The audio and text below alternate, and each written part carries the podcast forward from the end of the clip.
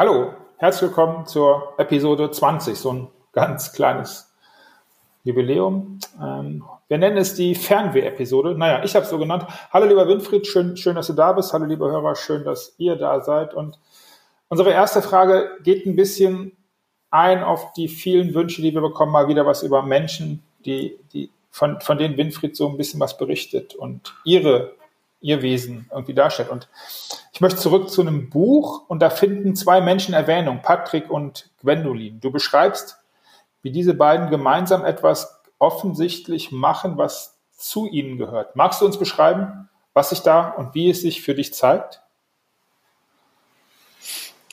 Hallo, liebe Zuhörerinnen und lieber Markus.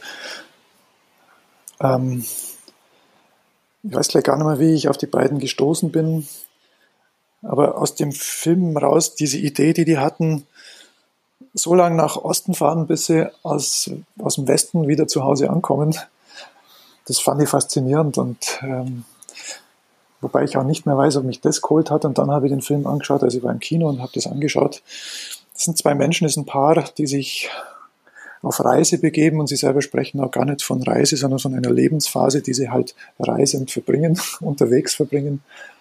Ähm, ja, wie, das fand ich einfach faszinierend, so wie, Lebensläufe überhaupt faszinierend. Und bei denen fand ich es einfach, die ziehen aus in die Welt, Rucksack und los. Mhm. Lass, lass mich da direkt meine, meine Zusatzfrage verpulvern, weil sie mir so, so eindeutig und klar kommt. Jetzt sind das zwei Menschen, die unterwegs gemeinsam reisen und die haben sicherlich auch eine, eine Wesenskernadressierung, so wie du das sagst. Und was, was meinst du? Sind die beiden gleich? Natürlich sind sie nicht ganz gleich, aber sind sie ähnlich oder ergänzen sie sich eher, so dass es für die beiden in einer gemeinsamen Lebensphase so, so, so toll funktioniert? Also in einem zentralen Punkt haben sie eine hohe Ähnlichkeit und natürlich sind sie nicht gleich. Mhm. Ähm, ja, also okay. die Frau ist kommunikativer, der Mann ist im Hintergrund organisiert, mhm. Macht ist da. Liebe Hörer, wenn ihr euch jetzt übrigens fragt, von wem wir genau sprechen und was dieser Film zu tun hat, ich pack's mit in die Show Notes, da könnt ihr es sehen. Und ähm, wenn ihr das gesehen habt, könnt ihr Herrn Winfried auch gerne vielleicht persönlich fragen. Einfach wesenskernstratege.de und dann einen Telefontermin machen. Ich bin sicher, der Winfried kann euch dann eins zu eins nochmal deutlich mehr sagen. Winfried, jetzt gibt es eine Menge Menschen, die raus in die Welt wollen, die in Anführungszeichen Fernweh haben. Zeigt sich sowas immer? Ist das dann immer dieses, dieses Fernweh oder ist es eher ein Weg, ein Weg von, wie es jetzt ist? Gibt es Wesen, gibt es Menschen, mit denen du arbeitest, bei denen eindeutig klar ist, hey, die müssen raus, die müssen unterwegs sein? Gibt es sowas? Der früher, mein, mein früherer Partner in der Agentur, ähm, der muss raus, der muss unterwegs sein. mit dem habe ich allerdings nicht äh, diese Wesenskernarbeit gemacht. Ähm, der weitere Partner aus der Agentur hat immer gesagt, der Kerl hat fahrendes Blut. Der muss raus. Fahrendes Blut. Okay. ähm, das kann, wie so oft bei solchen Fragen, es kann natürlich beides sein. Weg von, ähm, ich habe mal von einem Nobelpreisträger, ich glaube, da haben wir schon mal in irgendeiner Podcast-Folge drüber gesprochen, ich weiß den Namen leider nicht mehr, der sagt, wenn man das Paradies nicht dort findet, wo man ist, hat es gar keinen Sinn, loszugehen. Also weg von und dann in die Welt hinaus.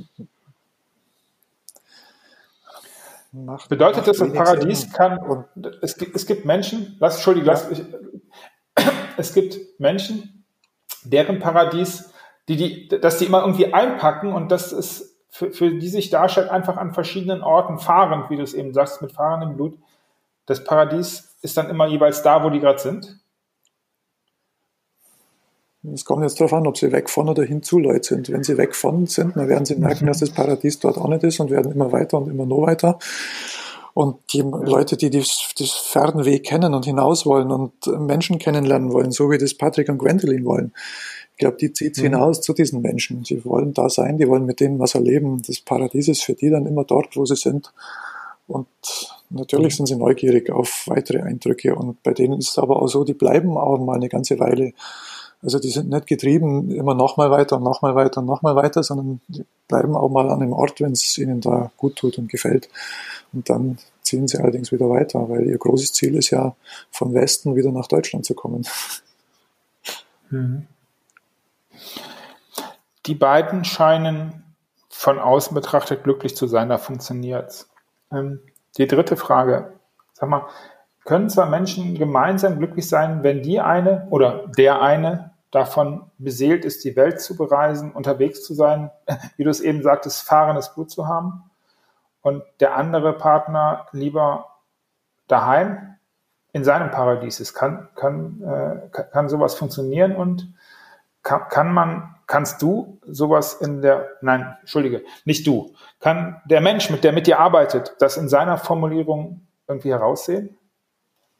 Also wenn einem dieser Mensch, mit dem er zusammen ist, also im Privaten der Lebenspartner oder mhm, mhm. im Geschäftlichen der, der Geschäftspartner, ähm, wenn da eine, wie soll ich sagen, wenn, die, wenn diese gegenseitige Wertschätzung oder Liebe ist, groß ist, dann kann man ja erforschen, ähm, was da, also wenn ich jetzt das Esshafte bin und mein Partner will raus, ähm, was da draußen äh, macht mich denn auch satt?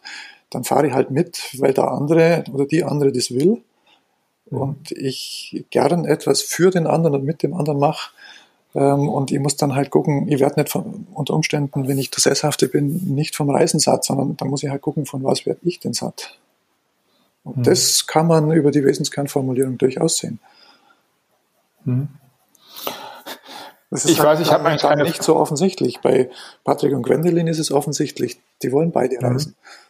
Mhm. Und dennoch werden sie auf diesen Reisen unterschiedliches haben wollen, unterschiedlich genährt sein von dem, was ihnen begegnet.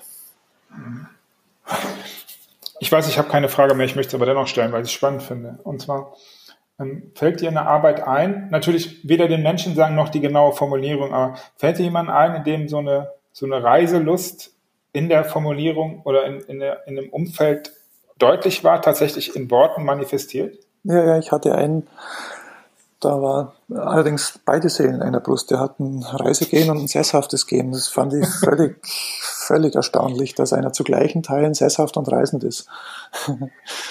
Und wenn das nicht identifiziert wird, dann ist so einer wahrscheinlich dauerhaft, ist die Gefahr groß, dass er unglücklich wird, weil ähm, er ja tendenziell dann an einem von beiden hängen bleibt.